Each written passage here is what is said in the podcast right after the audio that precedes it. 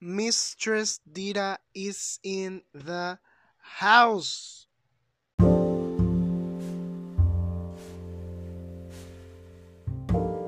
Hola, ¿cómo están? Buenos días, buenas tardes, buenas noches, la hora que me estén escuchando. Ya volvimos, y por volvimos me refiero a mí, allá volvimos. y pues nada, estoy muy feliz, estoy muy contento de volver a estar aquí con ustedes. Este, no había, más bien no quiero decirles que no había podido grabar, más bien no había querido grabar, no me había sentido como que muy motivado. Pero obviamente tengo que hablar de este álbum, obviamente, de que, obviamente, porque es uno de mis álbumes favoritos de una de las artistas más famosas y reconocidas a nivel mundial. Y así es, estoy hablando yo de Madonna, la única de One and Only Madonna. Y quiero hablar de este álbum que es muy, bueno, que es hasta la fecha muy controversial y que fue en su momento aún más controversial. El día de hoy vamos a estar hablando de su álbum de 1992, Erótica. Uno de mis álbumes favoritos de todas las artistas que conozco y de todos los álbumes que conozco. Así que vamos a comenzar ya de una vez. Ya estoy muy emocionado, ya quiero que esto empiece, que agarremos fuego, porque tenemos que hablar de esto.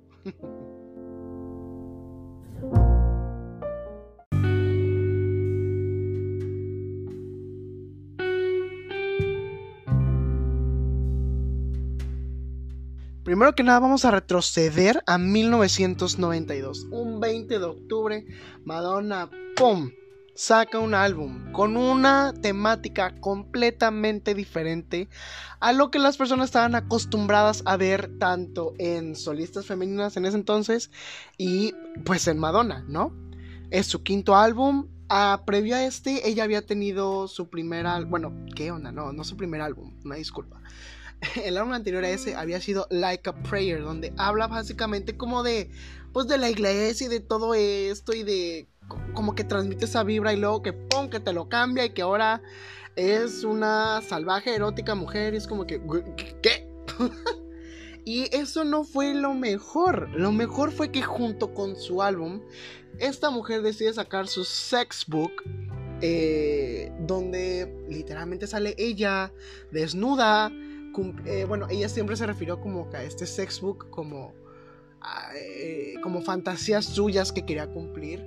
Este, son fotos muy gráficas. Este, está padre el libro realmente. Habla de muchas fantasías. Y justamente lo que más me gusta es que primero dice, en, las primeras páginas dice, este libro no habla de amor, es solamente sexo. Yo de que, güey. O sea, qué manera de imponer, qué manera de imponer. La verdad, para mí eso era como increíble. Entonces, aparte súmele, creo que era de las primeras artistas, mujeres, cantantes que realmente mostraba su busto y lo vendía en un libro. Realmente fue... O sea, yo, yo no me enteré del sexbook hasta este año, imagínense.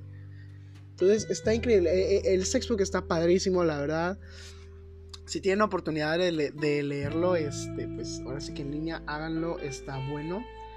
Eh, las imágenes sí son muy gráficas, repito, pero pues lo pueden hacer, no hay problema. Este, entonces, bueno, más que nada, este álbum pues habla, pues, obviamente de sexo y habla de romance. Y este álbum vino con su alter ego, o es como un personaje que ella creó, llamada Mistress Dita, que, bueno, este Mistress en español, bueno, en inglés la definición es como una mujer en posición de autoridad y control. Entonces, más o menos no se dice idea de lo que puede tratar erótica, ¿no? Lo bonito también de este álbum es que dedica a ella una canción a eh, todo lo que estaba pasando con el SIDA en ese entonces. Eh, desgraciadamente, Madonna perdió dos amigos. Eh, mientras grababa el álbum y pues habla en una canción de, eso. Esto también causó, no, no, no, o sea, cambiando de tema, esto lo que les voy a comentar causó un poquito como de que, no controversia, pero sí como un asombro, ya que este álbum fue el primero en no debutar como número uno en los Billboard. De hecho, debutó como el número 2 en los Billboards 200 este, lo cual, pues para la gente era como de que, Madonna. no debutando en el número uno. ¿Cómo así? Y pues sí, ustedes verán que mi comadre así pasó la situación. Lo bueno de esto es que mi queridísima Madonna vendió más de 2 millones de copias alrededor del mundo. Este, pues qué mejor, qué increíble. No estoy seguro si eran 2 o 6 millones, pero vamos a dejarle como ese interno, de entre 2 y 6, que hay un buen estrecho, ¿no? Pero pues, aún así, pónganse ustedes a vender a ver 2 millones de copias, está cañón, ¿no? Y pues bueno, más que nada voy a hablar este... Pues un poquito del álbum, de las canciones. Voy a hablar de todas las canciones en este podcast. Y les voy a decir, separé mis top, separé mis bottom y separé mis meh del álbum, ¿ok? Entonces, comenzamos.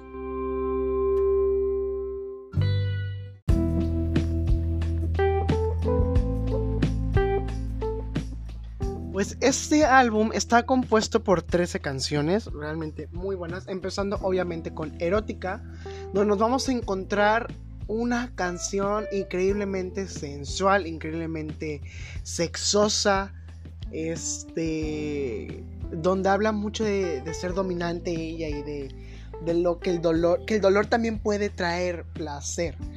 Este, más o menos de eso habla erótica. Obviamente, erótica está en mi número uno de top o sea, es de mis tops del álbum. Realmente esa canción no la puedo dejar de escuchar nunca, nunca, nunca, nunca. Me encanta, me fascina. El video está padrísimo. De hecho, el video es como un detrás de escenas del sexbook de Madonna. Este, y así. Este, la que sigue de mi top es Deeper and Deeper. Esta canción yo la conocí cuando estaba muy morrito. Este, no, no habla tanto de sexo. Este, está buena la canción, me gusta mucho el ritmo. Super 90, o sea, de los 90 la canción. Este, me encanta, me encanta, me encanta. Y después vamos con también con una de mis canciones preferidísimas mías del álbum que se llama Bad Girl. Que habla como de una, de una chava, como de una mujer de la cual pues no le gusta mucho lo que está haciendo, pero no puede parar de hacerlo, entonces es como mala. Pero la verdad es que me gusta mucho el ritmo de la canción, está buenísima. Y prosiguiendo de Bad Girl, nos vamos a Waiting. Ay, Dios mío, no puedo. Tenemos que hacer una pausa. Proseguimos. Waiting es una de las canciones favoritas también mías. Se dice que es la continuación de Justify My Love. Justify My Love fue una canción también como sexosona que sacó Madonna antes como de este álbum. Como una canción como que ya nos, daba, nos estaba dando ahí el preview de lo que iba a ser erótica e igual. De hecho, siento que este álbum es mucho de spoken word, palabra hablada, más que cantar, cantar. De hecho, Waiting, erótica, este, Secret Garden, em, y me parece que otras también por aquí son eh, palabra hablada, buenísimas, buenísimas, pero no nos vamos a adelantar. Siguiendo después de esto, Thief of Hearts este, es la siguiente canción de mi top y créanme que, bueno, esa, canción también está muy buena y habla básicamente de una ladrona de corazones y de que eh, la vieja se robó al novio de Madonna y que es una perra y lo que quieras. Igual el ritmo está bueno. Hay varias partes que sí como que te hacen bailar. Está súper noventoso el álbum, realmente. O sea, ritmo de los noventas, beats de los noventas, cosas que sí te llegan a teletransportar mucho a esa época. Y bueno, no voy a pasar ahorita con mis bottom, voy a pasar con mis, como con los dos que tres de la, del álbum. No de que no me gusten, sino que, o sea, sí me gustan, pero no son mis favoritas. Está Fever, primer lugar.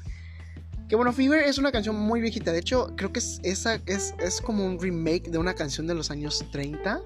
Este, muy bueno el remake de Madonna, por cierto. Muy, muy bueno. Completamente diferente a lo que uno se espera de, pues, de esa canción. Fever es como un jazz, como un un jazz eh, igual sexy y, así. Madonna lo convirtió en algo más electrónico, más, más al estilo 90, muy bueno.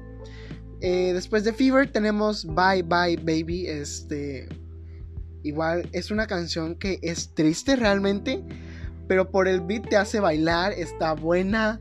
O sea, no triste de depresiva y así, sino que es una canción como de heartbreak y, y pues realmente esta señora lo hizo, pero con todo y se aventó y, lo hizo movida y me encantó. Eh, después vamos con una de las que igual yo dije que para, o sea, dije, para la época esta vieja estaba cañona. Una canción que se llama Where Life Begins, donde la vida empieza. Entonces, quiero que piensen un poquito dónde es que la vida empieza. Vamos a darnos unos 5 segundos. Espero lo hayan pensado bien. Y pues sí, Madonna habla en esta canción acerca de su órgano reproductor, su vagina. Realmente. Ah, ahorita es muy común, por ejemplo, escuchar como de que algún artista, alguna rapera, algún vato hizo una canción acerca de su de su pene o de su vagina. Es como, ok, va. Pero para ese entonces era como de que, güey, ¿cómo, cómo, cómo? ¿Cómo haces eso? No puede ser posible, ¿no? Pero pues ya ahorita es como de que, güey, vieja empoderada, la amo un chingo. Pero seguimos también con Rain, que igual es un poquito, bueno, la es como una metáfora Rain, porque habla de el orgasmo femenino, pero habla sobre lo que las mujeres liberan durante el orgasmo. Entonces es Rain y dice Rain, feel feel it in my fingertips. Y está como que, uff, ok, me gusta. El video está muy padre, la verdad. Es de mis canciones como que, eh, está bien, la tolero, si me gusta, eh, los tres. Este, luego viene Wise, Wise, eh, no lo puedo decir. Wise, It's So Hard, Why So Hard, ajá. Que, ¿por qué es tan difícil?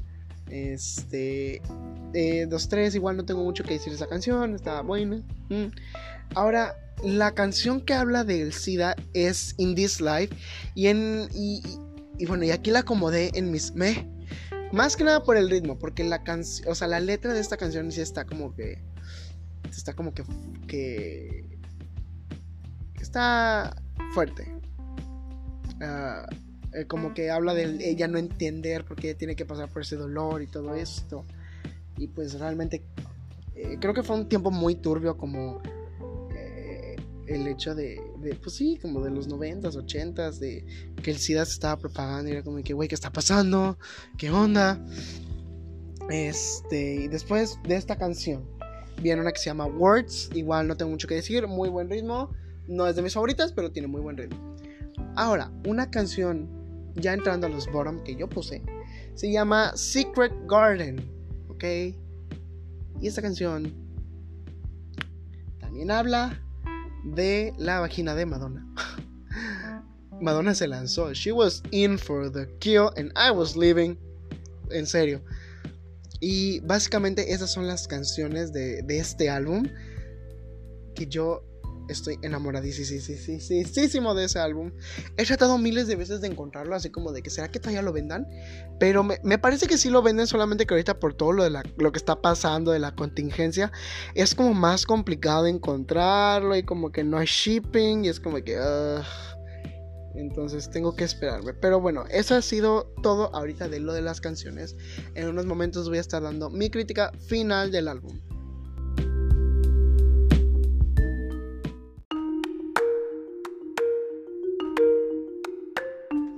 Bueno, ya hemos llegado a la conclusión de este álbum. Y pues, ¿qué les puedo decir? Realmente Erótica es uno de mis álbumes favoritos de todo el mundo. Más que nada porque les digo, en esos momentos el hablar del sexo y, y, si de por cierto es un tabú, en ese entonces era como más un tabú. Esta vieja siempre rompe con los estigmas, siempre va en contra de las reglas. Me encanta que sea así ella, me encanta que no tiene miedo, que es aventada, que las críticas no le importan y que, o sea, la vieja mostró sus boobies y su trasero a medio mundo en un sexbook cuando ninguna de las otras artistas pop de ese momento lo hubiera hecho. O sea, e-, es increíble, realmente pónganse a pensar. Es como si ahorita, no sé, alguna artista famosa, no sé, Ariana Grande o Dua Lipa sacara un sexbook, ¿saben? Sacara un sexbook y se vieran sus boobies y se viera su trasero y se vieran más cosas y látigos y es como, güey, o sea, ¿a poco no sería como, bueno, yo como, como un hombre gay es como de que, güey, I am living por esta vieja, I am living, I am fucking living for this bitch. Y está increíble, realmente siento que es un álbum muy diverso, muy divertido. Este, estaba viendo un poquito del tour, que eh, bueno, ella después de este álbum realizó un tour que se llama, bueno, se llamó más bien The Girly Show. Ella estuvo en México, de hecho tuvo tres fechas aquí en México, en, esos entonces, obviamente, 1992, 1993, por ahí. Y estaba divertido, la verdad, estaba como padre, curiosón, este... está muy bueno, realmente está muy bueno. Eh, también aquí fue donde empezó a ser más inclusiva con la comunidad LGBT, poniendo gente gay en sus textbooks, poniendo gente gay en su libro. Digo, qué burro, ¿verdad? Poniendo gente gay en su libro y poniendo gente gay en su video de erótica. Realmente, nosotros como personas gay le debemos mucho a esta señora por hacer este álbum y esta masterpiece. Estoy encantado, seguiré encantado por los siglos de los siglos. Madonna es una de las de mis artistas favoritas de todo el mundo. Y, güey, ¿qué más les puedo decir? De las canciones más, digo, de los álbumes más chingones que he escuchado y creo que voy a escuchar en toda mi vida. Y pues bueno, es aquí donde llegamos a un cierre, ¿ok? En el cual yo les dejo mis redes sociales, este, Instagram y Twitter es arroba Joel Balboa y dos guiones bajos, o sea, arroba Joel Balboa, guion bajo, guion bajo, me pueden seguir. Normalmente en Instagram interactúo mucho con las personas, con la gente, hago lives, este, en vivos donde pues hablamos de varias cosas, de varias pendejadas que surjan, nos quedamos ahí una hora, este, los invito al live, aunque hablen ellos, ustedes. Así que no tengan miedo, síganme en las redes sociales, yo con mucho gusto los voy a seguir de vuelta y los voy a incluir en mis lives. Y pues eso sería todo. Realmente les agradezco muchísimo de todo corazón que hayan escuchado este podcast. Eh, los quiero mucho, los amo. Y próximamente vamos a estar más seguido. Por lo menos vamos a estar lanzando un podcast por semana. No obviamente todo el tiempo hablando de, música. Este, obviamente que el tema principal aquí en este podcast es la música. Pero también hablando de otros temas de controversia, chismecines, que nos encontremos, todo esto y aquello. Y pues sí, esta es mi plataforma y pues espero estarlo utilizando de una manera buena o por lo menos entretenida para el público. Así que nos vemos en la próxima transmisión. Cuídense mucho, los quiero.